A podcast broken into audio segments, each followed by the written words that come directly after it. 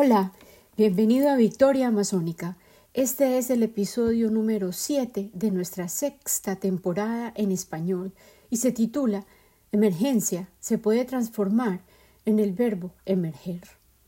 Hola, bienvenido de nuevo a Victoria Amazónica. Yo soy Lina Cuartas.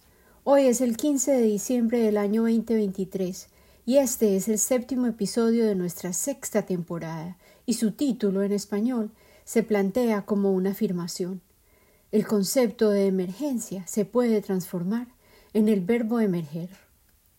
La palabra emergencia es un derivativo del verbo emerger, que significa salir, ascender, salir a la luz, desplegarse.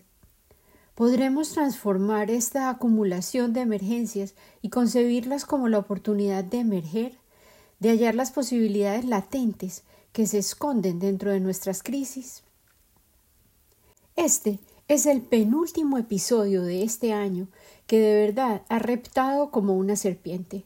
Desde su cabeza destellante hasta el cascabel de su cola, el año 2023 ha sido memorable. Hace ocho días, el 7 de diciembre, marcó una fecha que siempre ha sido muy especial para mí. En Colombia, y en particular en mi ciudad de origen, Medellín, es una festividad que implica unidad, fiestas, color abundante y el comienzo oficial de las celebraciones de Navidad. En los calendarios católicos, el acontecimiento oficial es la Anunciación, honrando el día en que el arcángel Gabriel visitó a María, la más santa de las mujeres, quien había sido elegida para convertirse en el capullo dorado que alojaría y sería madre del Mesías. La virtud de esta joven la había merecido la distinción de ser la Madre de Dios hecho hombre. El emisario Gabriel, de la Buena Nueva, le entregó su mensaje y al hacerlo promulgó la llegada de una luz que transformaría un mundo de oscuridad, y María expresó su voluntad de convertirse en la primera maestra del amor al ser divino que habitaría en su vientre, quien llegaría al mundo a través del umbral de su cuerpo, quien viviría, hablaría y enseñaría de modos tan inolvidables que logró dividir la historia de la humanidad en un antes y en un después. El AC de antes de Cristo y el DC después de su nacimiento, que permanecen en uso hasta este mismo día. En mi infancia, a mí me encantaba el Día de las Velitas, como llamamos el 7 de diciembre en Colombia. Era el día en que todos nos reuníamos con amigos y parientes a prender velitas, a menudo en las calles, los patios frontales y las aceras. Diciembre 7 es la fecha tradicional del encendido del alumbrado de Navidad y el deleite compartido frente al festival de luces que ofrece la ciudad es un espectáculo de tal magnitud de diseño y abundancia que atrae visitantes nacionales e internacionales a Medellín. En nuestro pequeño hogar, al comienzo de los años setentas, mi papá construía elaboradas plataformas de madera de las que colgábamos linternas de papel para que las velas duraran un poco más, y además él instalaba tablas sobre el jardín del frente de la casa, de manera que hasta los más pequeños invitados pudieran prender las velitas de manera segura, derritiendo un poco de la esperma de la punta de cada vela para adherirla sobre la madera. Los niños a menudo recogían la esperma derretida para ver quién lograba amasar la bola más grande de cera, un trofeo añorado para conservar y recordar la noche hasta que llegara el próximo día de velitas. Por supuesto, no podían faltar las quemaduras y los accidentes ocasionales, pero la diversión y la alegría compartida eran los verdaderos objetivos y los recuerdos de aquellas noches. Yo todavía prendo mis velitas fielmente cada año, y aunque son, sin duda, mucho menos y más sencillas y meramente un júbilo dentro de mi casa, persisto en conjurar esa fe inocente, ese espíritu apasionado que quería creer en el poder de una sola luz para derrotar la oscuridad, de su mensaje de que la bondad estaba a punto de visitar el mundo y que tal vez, de hecho, podría desarmar la maldad y la desidia y volver a encender nuestros recuerdos olvidados acerca del hecho de que poseemos, como individuos, el poder de ser luz. Prendí mis velitas este año la semana pasada y me imaginé que era aún la pequeña Lina, entregada a la sencilla alegría de prender una luz, un destello de esperanza en un cirio, una afirmación de mi creencia persistente en la capacidad de nuestra alma para renacer. Aun cuando la oscuridad parece invencible, podemos, de hecho, insistir y descubrir nuevas maneras de iluminar, de generar la chispa necesaria en nuestro interior para volver a hallar la serenidad. Yo siempre he pensado que la Navidad abunda en significado y posibilidades. El fin del año parece ofrecer la posibilidad de realizar el inventario de todas aquellas situaciones de nuestra vida que hemos enfrentado y la oportunidad también de balancear las lecciones aprendidas, los beneficios y las pérdidas. Por tanto, me parece intrigante que la semana pasada había mencionado mi sueño sobre la mujer embarazada crucificada. Esa visión persiste como una expresión elocuente de mi profunda preocupación por las múltiples muertes y los sacrificios que ocurren a diario por las guerras que se acumulan por todo el mundo. El hombre en contra de sí mismo, en realidad, y reflexioné sobre una frase en latín lupus homini lupus est que me venía a la mente reiteradamente. La frase traduce como el hombre es un lobo en contra de otro hombre, pero siempre me ha parecido que esa expresión, en resumen, denigra a los lobos, quienes son animales altamente sociales, inteligentes y leales. El animal humano a menudo excede la bestialidad del animal más irracional en su capacidad absurda para actuar de manera cruel contra sus propios hermanos. La mujer crucificada, que continúo viendo en mis sueños, está emergiendo lentamente. La estoy dibujando sobre mi muro de cruces para solidificar su imagen en mi memoria a largo plazo. Siento con intensidad que ella desea ser vista, tener testigos de su presencia y ser recordada, así como las figuras translúcidas que la rodean. Ellas parecen ser las voces de los ausentes, de las incontables víctimas de la crueldad, el odio y el deseo de venganza que sin duda alguna lograrán cegar más semillas de amargura y violencia a futuro. La mujer cuelga de la cruz con sus manos atadas y su posición corporal y su expresión facial expresan total entrega. Sus senos sangran y está embarazada. Su cuerpo grávido me representa la humanidad en pleno, incluyendo el mundo mismo, que está preñado de caos, y sobre ella, en letras de luces de neón, destella la palabra emergencia en letras mayúsculas.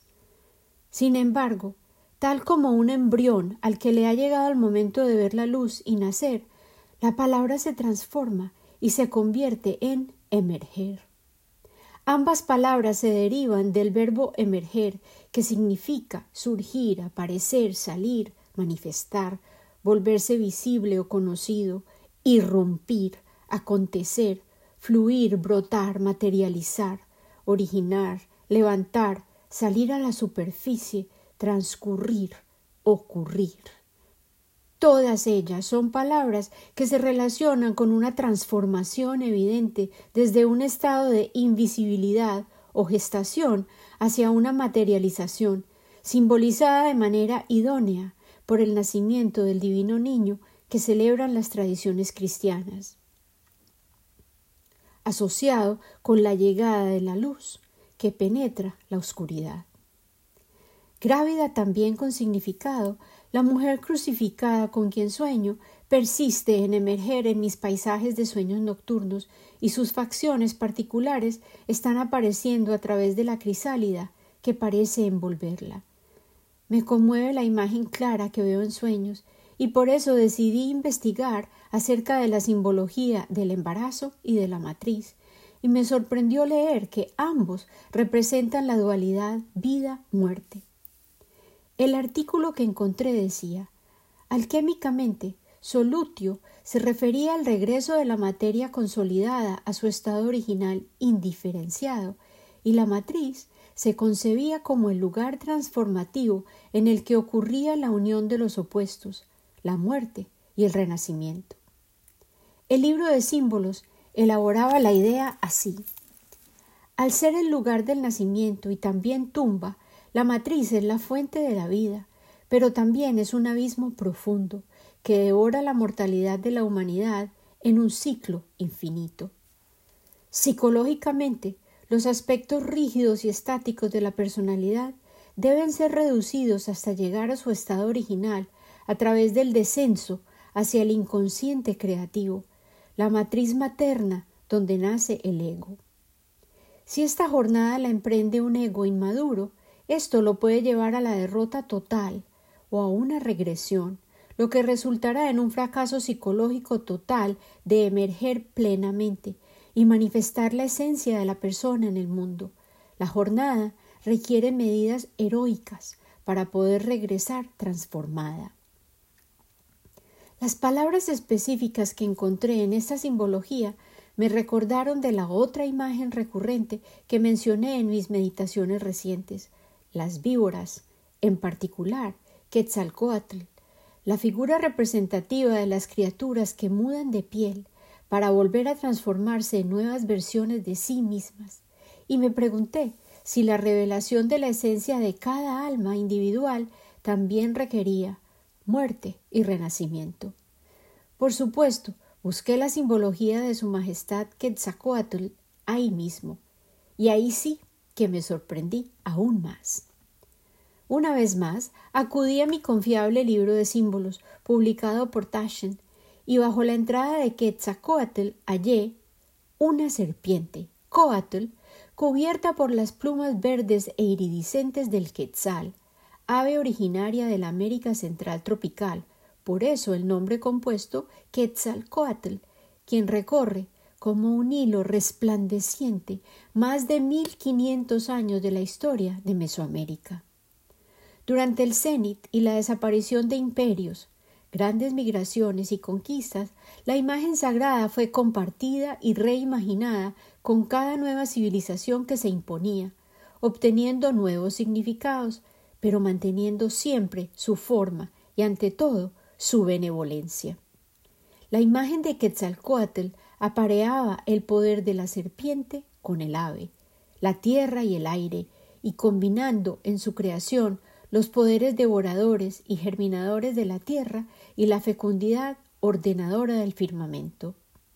Su imagen se convirtió en el emblema del rey, el emperador y el sumo sacerdote, y Quetzalcoatl fue tallada sobre los muros y columnas de los templos, de manera que ondulaba sobre las fortificaciones de los palacios. La magia particular de las serpientes, la transformación, la metanoia, que se describe como un cambio radical de pensamiento que ocurre como resultado de una experiencia de vida o una ceremonia ritualística, lo que me regresó a establecer una conexión con las imágenes de los jaguares y las anacondas representadas en los mitos amazónicos y en el arte que ofrecen los muros de roca de Chiribiquete. Esta semana yo había estado sumergida en los capítulos del libro de Carlos Castaño Uribe, Chiribiquete, en el que realiza un análisis detallado de todos los símbolos que ha estudiado en la maloca del jaguar.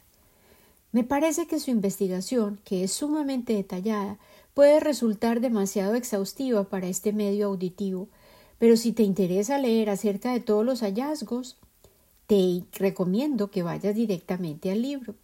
Entre tanto, yo te resumiré tus conclusiones con el objetivo de resaltar el poder duradero de los dibujos y su función crucial como elementos que nos recuerdan la íntima relación que estas culturas establecieron con su medio ambiente. Ellos buscaban, evidentemente, a través de la realización de sus rituales y la paulatina creación de los testimonios gráficos que revelan sus tradiciones, rituales y su leal retorno al emprendimiento de sus jornadas de visión, las que les permitían transformar su vida cotidiana en espacios en los que lo sagrado era convocado y bienvenido. Ellos abrían, a voluntad, portales que les permitían concebir sus vidas como espacios de metanoia permanente, transformación constante, otorgándoles una resiliencia y una creatividad que desplegaron para poder sobrevivir a las amenazas de la colonización y a subsistir la constante posibilidad de la desaparición de sus modos particulares de vivir y de ser. El jaguar y la jaguarización del hombre son el tema principal que reitera el arte sobre los muros de roca. Las mujeres y los niños no aparecen en la inmensa mayoría de los murales, pero las manos humanas, manos de tamaños diversos, creadas con técnicas variables y con objetivos estilísticos específicos, están presentes en el 93% de las escenas que crearon. Las manos aparecen a veces con imágenes en negativo, creadas con pigmento que fue dispersado sobre manos colocadas directamente sobre el muro, lo que les otorga un brillo intrigante alrededor de la superficie. También hay otras manos que fueron creadas en positivo, con manos que se impregnaron de pigmento rojo en la inmensa mayoría de los casos y luego se aplicaron directamente sus impresiones sobre el muro. Las manos las describe Carlos Castaño Uribe como manos refrendadoras, una frase que las describe como manos que validan las escenas, que expresan apoyo, establecen presencia y subrayan el interés colectivo y el propósito coherente de afirmar que las ceremonias ocurrieron tal como se representan en las escenas y que eran valiosas y relevantes para todos y cada uno de aquellos que optaron por dejar su huella sobre los muros de roca. También hay impresiones digitales que son repetitivas y a menudo definen las manchas del pelaje del jaguar o crean líneas de huellas de dedos que se acumulan para crear caminos o estructuras conectoras que unen e iluminan los diferentes niveles del arte que ya hemos mencionado previamente. El inframundo se representa en los niveles inferiores de las composiciones, resaltado con un acabado acuoso de color púrpura a menudo. El nivel del medio está reservado para el nivel del hombre cotidiano, los animales y las actividades de la comunidad. En la dimensión de las deidades, en los estratos superiores, se observan seres de cuerpos más monumentales, a menudo hay monstruos, y aparecen las plantas sagradas en esa esfera donde los hombres interactuaban con los espíritus de los animales, con el dueño de los animales y con los dioses. Los elementos conectivos son escaleras, árboles, cadenas compuestas por elementos que se asemejan mucho a las representaciones de los componentes del DNA humano. El universo que se representa en los muros de roca es sumamente detallado. Se pueden identificar las texturas del cabello, las expresiones faciales, los movimientos y las actitudes de los personajes, quienes se pueden identificar y reconocer al observar con atención. La cabeza humana, dibujada como una letra C abierta, es recurrente y es muy similar al modo en que se ilustra la cabeza del jaguar, con las fauces desplegadas, con la diferencia de la inclusión de los dientes filosos en la enorme cabeza. Los peces, las aves y las serpientes también se dibujaron con las bocas abiertas, así como los animales cuadrúpedos, lo que les otorga carácter y sensación de movimiento a las imágenes. Es evidente la reverencia y el dominio de la identidad del jaguar, ya que es evidente su presencia en escenas llamadas fractales, en las cuales, por ejemplo, un hombre se observa dentro de un jaguar, quien a su vez está parado sobre un jaguar aún más masivo, como si trataran de representar la transformación que se lograba mediante el consumo de las plantas sagradas. Los hombres a menudo se representan con armas en sus manos, como lanzas, palos o en posiciones guerreras, y estas escenas varían en detalle, pueden ser muy realistas o convertirse en dibujos más pequeños y abstraídos, en los que los hombres en pie de guerra parecen hechos de palitos, congregados en grupos, alrededor siempre del jaguar cósmico, quien preside en su maloca cósmica, que recordemos es la Vía Láctea, representada como una media luna. La aparición de otra idea repetitiva es la inclusión del híbrido hombre-animal. Hay, por ejemplo, abundantes hombre-tortuga hombre cocodrilo, hombre avispa, hombre tortuga y otros, quienes parecen obtener su poder de la presencia siempre central del jaguar, quien les otorga la capacidad de ejecutar magistralmente en sus roles de guerreros, cazadores y hombres fértiles y eficientes. La correspondencia gráfica entre la cola del jaguar y el falo erecto de algunas de las figuras humanas es otro elemento que delata la jaguarización del hombre como escenario ideal. Todos estos detalles en conjunto ofrecen un universo étnico basado en valores específicos y en tradiciones explícitamente relatadas en el arte elocuente y perecedero que nos legaron estas comunidades extraordinarias. Los elementos gráficos de naturaleza fractal, lo que reitero, se refiere a que un componente se repite de manera intencional, son abundantes, como por ejemplo las letras V formadas por los brazos y las piernas de las figuras humanas, que corresponden, a su vez, a la misma figura en V que aparece en la decoración de los espacios domésticos de las comunidades indígenas, las paredes, los bancos y los enseres tejidos e incluso en las armas que ellos elaboran con sus propias manos y con materiales naturales. La figura del reloj de arena, que se basa en un triángulo sobre otro, con sus vértices angostos unidos, es una imagen simplificada que representa a Orión, la constelación que se identifica con el dueño o señor de los animales, el guardabosques guerrero, y también aparece reiteradamente como elemento conector y decorativo.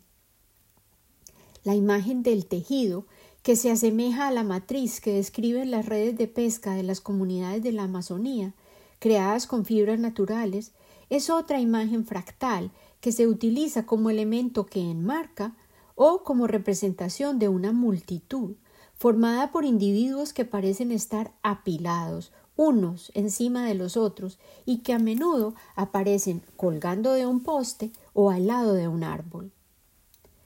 Las representaciones de la danza abundan y la presencia de diferentes tipos de figuras de cuerpos humanos parece indicar la naturaleza jerárquica de los diferentes personajes. La importancia del chamán se expresa en dibujos sumamente detallados y de mayor tamaño, especialmente en contraste con muchas figuras de sencillas líneas, como los trazos infantiles, que a menudo congregan diez o más personas danzando encima de un enorme jaguar o de una víbora, lo que puede haber representado la ingestión colectiva de alucinógenos. Los rituales incluían baile, comunión del colectivo y trascendencia, lograda como grupo, guiada por un individuo que poseía sabiduría y autoridad, y creando las condiciones necesarias para que se lograra la ansiada transformación, la metanoia, que establecía la presencia de lo sacro y le permitía fluir hacia la realidad mundana. Inspirada por el énfasis en el concepto de metanoia y los estados alterados de conciencia, me acordé de un libro que leí este verano. Se titulaba Memorias y Visiones del Paraíso y el autor es Richard Heinberg. En uno de sus capítulos, en que describía las imágenes que se desdoblan, al cual llamó el espejo de los mitos, describía en particular lo que él llamó la mente original. Heinberg comienza por citar a Richard Maurice, un psiquiatra quien publicó su estudio clásico, Conciencia Cósmica, en la que detallaba ese fenómeno como una iluminación intelectual, una exaltación moral, un sentimiento inefable de experiencias de elevación, intenso júbilo, así como la sensación de la inmortalidad, una conciencia de lo infinito de la vida que experimenta quien vive ese estado, y no como algo que debe lograr, sino con una certeza de que en efecto ya posee vida eterna. Luego nos cuenta que en el año 1902 el psicólogo William James publicó otro estudio clásico que profundizaba en ese mismo tema, titulado Las variedades de la experiencia religiosa, en la cual intentó clasificar los estados místicos en niveles y categorías.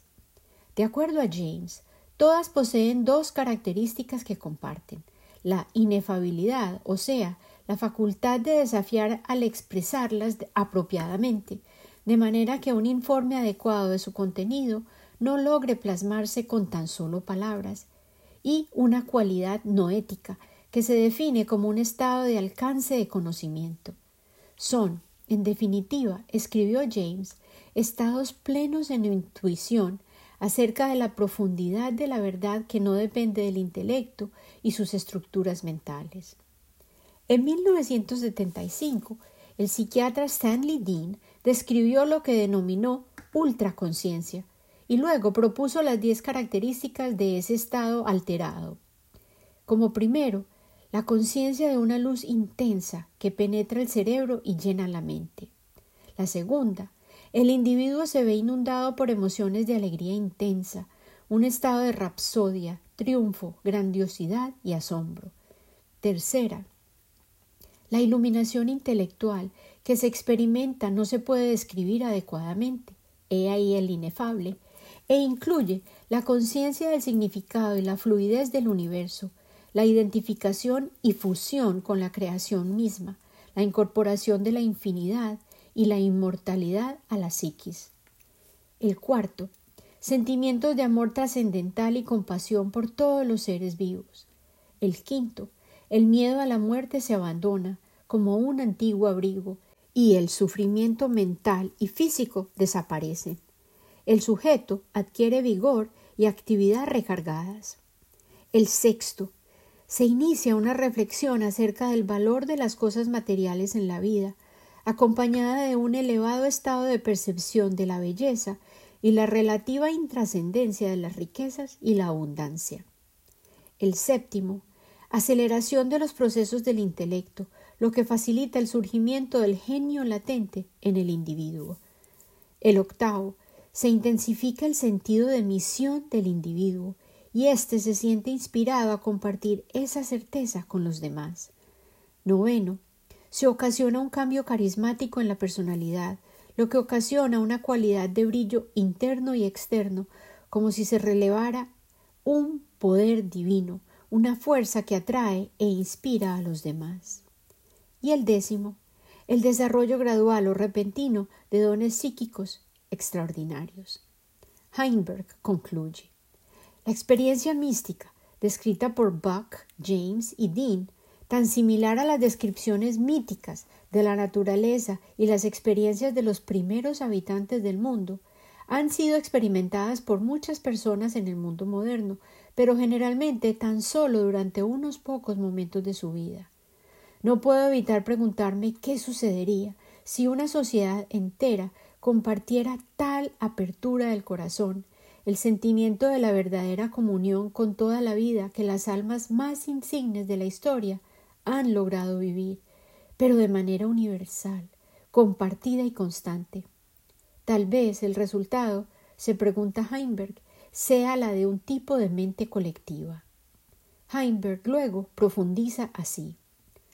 La humanidad, evidentemente, ha olvidado completamente esta capacidad para compartir la conciencia y en nuestros egos y la certeza de nuestra autonomía individual con respecto a Dios y a la naturaleza, han contribuido a solidificar nuestras actitudes llenas de anhelo, miedo, arrogancia, dominio, control y culpa. ¿Qué sucede cuando los seres humanos permiten que su comportamiento esté regido por los deseos obsesivos o los miedos? Lo estamos viendo ante nuestros propios ojos en grandes proporciones. Nuestra sumisión total a nuestros deseos ha causado que ignoremos los efectos inevitables de nuestros actos, y esos efectos, cuando los percibimos, los interpretamos como si fueran arbitrarios y no los mereciéramos. Comenzamos a imaginar, y de hecho creamos, un mundo hostil, en el que el miedo nos sobrecoge y nuestros sentimientos de aislamiento se intensifican. Heidelberg concluye sabiamente el modo egoico de ser de nuestro mundo contemporáneo se acepta como nuestra manera natural de ser, que se equipara con la naturaleza humana. Se ha convertido en nuestro derecho universal, cuando en realidad es una jaula en la que entramos al nacer y de la que aparentemente nadie logra escaparse. Sin embargo, y aquí recupero yo mi voz, Lina Cuartas, Hoy sabemos con certeza que hay infinidad de culturas a través del mundo que han logrado experimentar estados elevados de conciencia, y nuestra compleja situación de emergencia global está destapando multitudes de heridas que hemos infligido y olvidado a voluntad. Persistimos en negar la historia e intentamos desaparecer las verdades y los errores y las injusticias que hemos cometido, pero la luz no puede ser ignorada. A pesar de que las verdades alternativas se expresan en voz alta y se mercadean en paquetes que incluyen la desinformación y las inexactitudes, bien sea que estemos despiertos o no, el sol deslumbra cada amanecer. Estemos listos o no para irnos a la cama, el atardecer ocurre cada tarde. Los ciclos de la transformación y la renovación no pueden detenerse. El célebre Chief Seattle expresó esta verdad mejor de lo que yo podría. Él dijo No existe la muerte, tan solo un cambio de mundos. Esta semana, en el COP28, siglas que traducen Conferencia de las Partes, la juventud, como los enviados especiales de un nuevo mundo, están tomando posiciones firmes y se rehusaron a aceptar no como respuesta. Colectivamente exigieron compromisos reales y cambio estructural, argumentando que los líderes globales tienen una deuda con las generaciones futuras. Simultáneamente, leí un informe descorazonador en el que Colombia fue identificado como el país más peligroso en el que puede vivir un activista ambiental. Esta semana, el Servicio de Prensa Público de Estados Unidos, NPR, reportó un informe publicado en septiembre por el grupo basado en Londres, Testigo Global, Global Witness, confirmó que Colombia es el país más peligroso para los defensores ambientales y aquellos que defienden los derechos territoriales de las comunidades indígenas y otros grupos similares. De un total de 177 activistas asesinados alrededor del mundo, 60 fueron asesinados en Colombia. Aquí cito textualmente Latinoamérica posee una sociedad civil fuerte y grupos indígenas activos, afirmó una fuente gubernamental citada en el artículo. Ellos están siendo atacados porque están luchando más activamente para defender sus tierras y sus recursos. Es por eso que los asesinan, pero ellos no están preparados para detener su activismo. NPR contextualizó el reportaje con información relevante acerca del país. Con la Amazonía y tres cordilleras de los Andes, Colombia es uno de los países más biodiversos del mundo y figura como el primero en cuanto a especies de aves y orquídeas y segundo en cuanto a plantas, mariposas, peces tropicales y anfibios, de acuerdo a la Convención de la Biodiversidad Global. Sin embargo, el gobierno nunca ha controlado eficazmente muchas áreas remotas del país, las que han sido ocupadas por los narcotraficantes y las guerrillas de ideología marxista. En general, la seguridad ha mejorado desde el Tratado de Paz firmado en el 2016 con el grupo más extenso de la guerrilla, pero, en muchos de los casos, los rebeldes han sido reemplazados por los comerciantes de cocaína y las pandillas criminales que están involucradas en la tala de bosques ilegal, la minería del oro y la invasión de las tierras ilegal. Estos grupos a menudo interpretan como objetivos a los activistas si estos se interponen en su camino o afectan sus negocios. En otras situaciones, los responsables de estos crímenes son políticos corruptos o negociantes que promueven la agroindustria y proyectos de desarrollo, denunció Ángela Olaya, analista de seguridad de la Fundación de Respuesta al Conflicto, basada en Bogotá, la capital de Colombia. Varios defensores muy activos y con voces poderosas, cada uno de ellos una verdadera victoria masónica, fueron resaltados en el artículo, y uno de ellos, a pesar de todos los peligros, cerró el reportaje con estas palabras inolvidables. A pesar de las amenazas y los asesinatos, la pelea persiste, afirmó ella, ya que si nosotros no lo hacemos, ¿quién lo hará? Esta es otra manera en la que la emergencia está generando como respuesta el emerger. Esta misma semana también recibí en un informe de una organización que admiro y apoyo el equipo de conservación del Amazonas una noticia que me conmovió.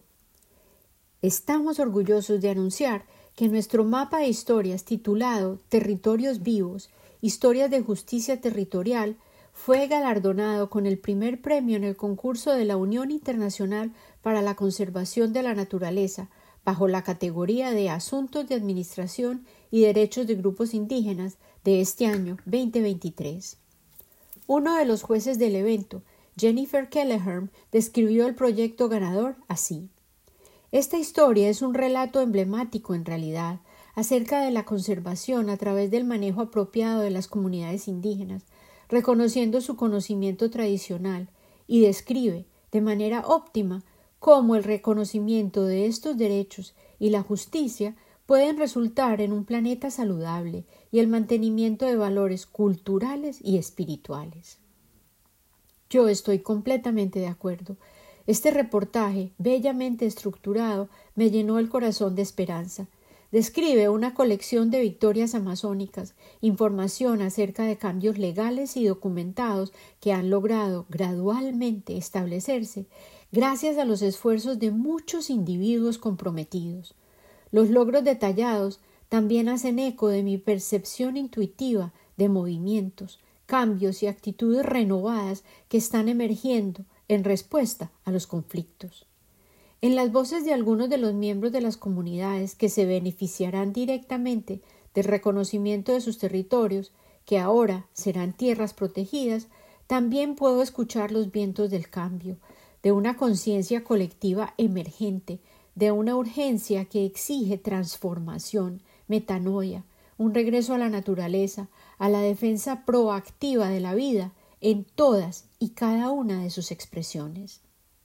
El ACT establece la introducción de su historia con esta afirmación, sencilla pero poderosa.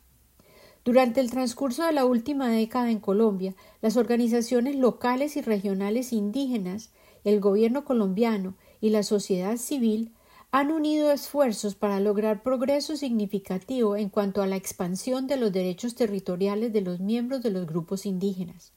Desde el año 2015, el equipo de conservación del Amazonas, ACT, ha colaborado con la autoridad que titula las tierras en Colombia, que anteriormente era el INCODER y en la actualidad ANT, y los representantes locales indígenas para titular legalmente más de 2.63 millones de acres en 48 reservas, lo que beneficiará a más de 65 mil personas indígenas. Estos testimonios se encuentran en el mapa de historias ganador. Yo he publicado un link directo al texto, las imágenes, mapas e información que son los componentes del extraordinario artículo, la página de Facebook de Victoria Amazónica. El audio de las voces de estos sabios miembros de las comunidades indígenas también está disponible dentro de la historia. Aquí te voy a contar algunos de sus testimonios. Jacinta Jamioy, oriunda del Valle Sibundoy, dijo Si no tienes un territorio, no hay vida. Nosotros protegemos las montañas porque allí hay agua, los árboles porque ellos nos dan oxígeno, y los llanos porque allí podemos sembrar y cosechar nuestros alimentos. Este es un proceso de vida que sirve no solo para aquellos que estamos aquí en este momento presente, sino para nuestras futuras generaciones. Es por ello que esto es un proceso de vida. Jair Salazar Hakanihmoy de la Reserva Inga Yurayaco proclamó A través de todo el territorio podemos enseñar y diseminar los conocimientos acerca de cómo se maneja un territorio y cómo se conserva. Demostramos que es posible vivir a partir de un territorio sin la necesidad de destruirlo, porque hemos sido capaces de vivir gracias a él a través de las prácticas tradicionales. Y esto, a su vez, nos ha permitido, gracias a esa experiencia, demostrarles a nuestros vecinos que hay maneras de trabajar la tierra a través de sistemas sostenibles de producción. Hernando, Fisi Andoque, mayor de los Andoque de Aduche, sobre el río Caquetá, explicó El propósito de la expansión del territorio es capacitarnos para cuidar de él, para trabajar la tierra, tal como hicieron nuestros ancestros, así como el Creador nos otorgó el territorio para vivir en él, trabajarlo y cuidarlo, continuaremos construyendo a partir de esta misma dinámica desde este punto y hacia adelante. Es por eso que es importante que caminemos sobre el territorio, vivamos a partir de él, lo trabajemos y cuidemos de las fuentes de agua corriente y todo lo que vive allí. Dubán Valencia Moreno, de la comunidad Corebajo, clarifica la relevancia de un territorio protegido. Él dice Aquí nos movemos, vivimos y hablamos nuestra lengua materna. Sin el territorio no somos nada. Es por eso que este gran logro es el sueño de cada uno de nuestros hijos, quienes están creciendo hoy y que aún podrán conocer la vida como nosotros la concebimos. Ellos persistirán en observar los bailes, los cantos, pescarán y existirán en su territorio. El Mamo Shibulata Sarabata habla acerca de la pérdida del acceso a sus lugares sagrados. Desde todos los eswamas, que son sitios principales del gobierno, ellos descendieron y están aquí, visitando los sitios sagrados de la línea negra. Debemos continuar haciendo nuestras ofrendas, Actualmente no podemos ir a visitar a nuestra madre. Antes los mayores no tenían esa dificultad, desde la Ciénaga hasta Riohacha.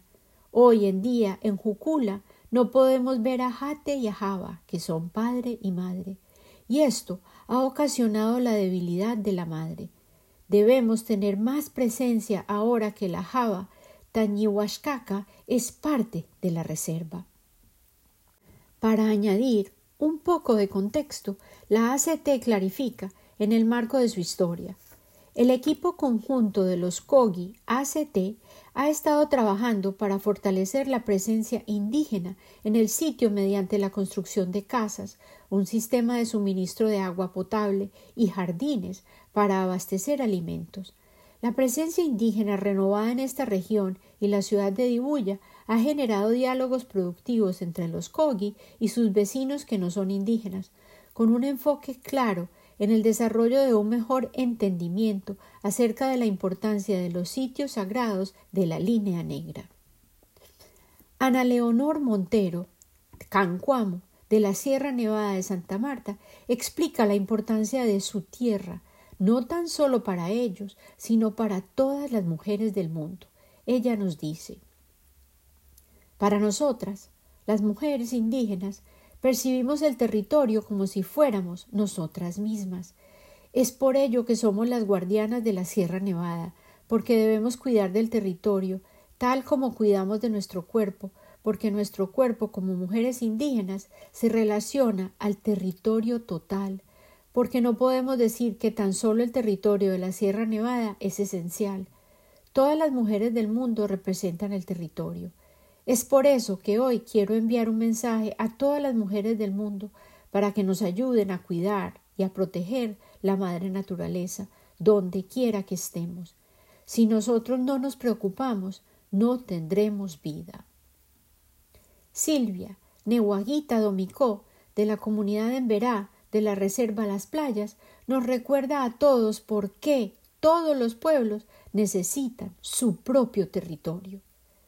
Ella dice Yo pertenezco a esta tierra, yo quiero estar aquí, observando a mis hijos crecer, y quiero que ellos sean líderes, que se sientan en verá. Nosotros somos parte de esta tierra, y ella es parte de nuestra identidad, y nosotros debemos respetarla. Como autoridades tenemos que comprender que hay una tierra y un sueño que le pertenecen a esta reserva. Criselda Santa Cruz, mayor de los Gunadule, oriunda de la Reserva Caimán Nuevo, reafirma el poder de la comunidad y la vida compartida. Nosotros, como pueblo Gunadule, extraemos nuestra fuerza el uno del otro y de la madre tierra misma. Es por ello que tenemos que trabajar mano a mano para cuidar de la totalidad de nuestro medio ambiente, sobre todo nosotras, las mujeres, porque como comunidad cuidamos de nuestro territorio y de la madre tierra, ella nos da los medios para vivir y para seguir hacia adelante.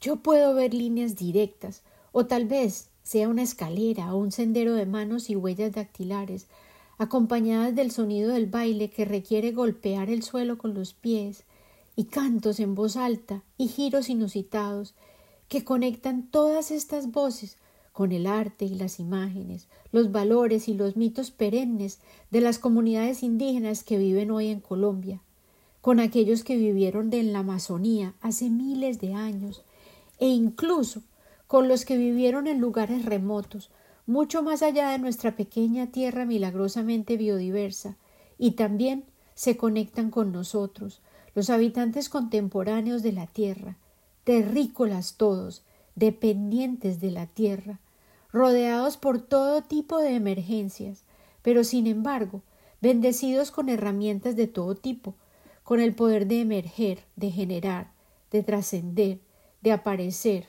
de unir nuestras manos, propósitos e intelectos para evolucionar una nueva visión. Debemos escuchar estas voces innegables del mundo subterráneo, tal vez oriundas de los países más pobres, quienes están enfrentando hoy mismo los efectos de nuestro abuso y viven de cerca los síntomas de nuestro hogar febril y desestabilizado. Hoy quiero honrar a todos y cada uno de los colores, razas, pueblos, culturas e identidades que pueden y deben coexistir sobre nuestro planeta viviente, con el texto completo de una canción que siempre he amado y que sin falta me llena el corazón con la fuerza del reconocimiento de verdades absolutas, profundas y sólidas. Yo he amado estas palabras toda mi vida y las conocí en canción, en la magnífica voz de Alberto Cortés. Hoy, al investigar la letra de la canción, descubrí que fue escrita por Rafael Amor, un hombre quien definitivamente honró su apellido con la calidad de su corazón. La canción se llama No me llames extranjero. No me llames extranjero porque haya nacido lejos, porque tenga otro nombre, la tierra de donde vengo. No me llames extranjero porque fue distinto el seno, o porque acunó mi infancia otro idioma de los cuentos. No me llames extranjero, si en el amor de una madre tuvimos la misma luz, en el canto y en el beso, con que nos sueñan iguales las madres contra su pecho. No me llames extranjero, ni pienses de dónde vengo, mejor saber dónde vamos, a dónde nos lleva el tiempo. No me llames extranjero, porque tu pan y tu fuego calman mi hambre y mi frío, y me cobija tu techo. No me llames extranjero, tu trigo es como mi trigo, tu mano como la mía, tu fuego como mi fuego.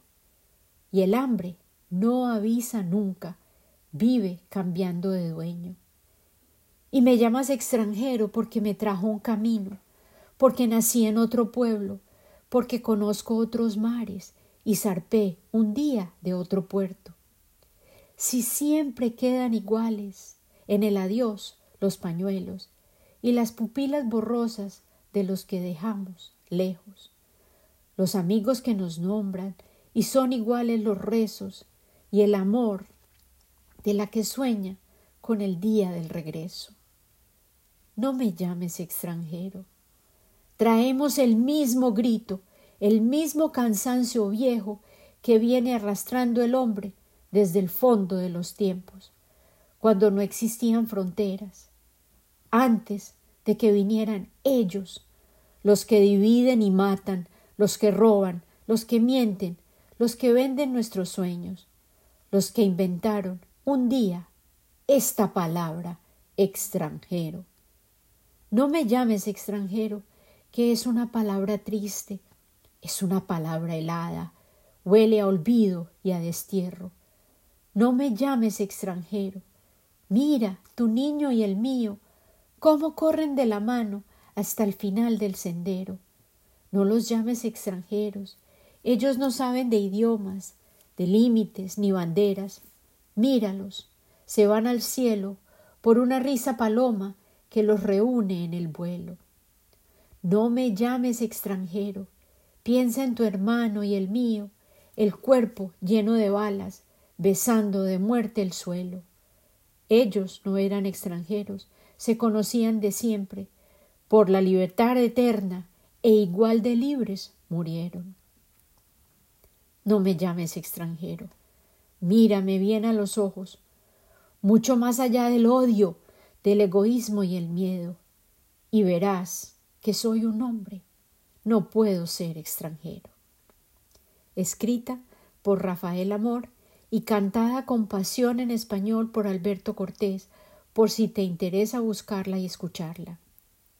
Y ahora he vuelto a crear una espiral de pensamientos, y para cerrar como comencé, con la fiesta de la Anunciación, con la llegada inminente de la esperanza, de la Natividad, puedo imaginarme a María, de pie, perdida en sus pensamientos de madre, portando el hombre niño, firmemente anclado bajo su corazón.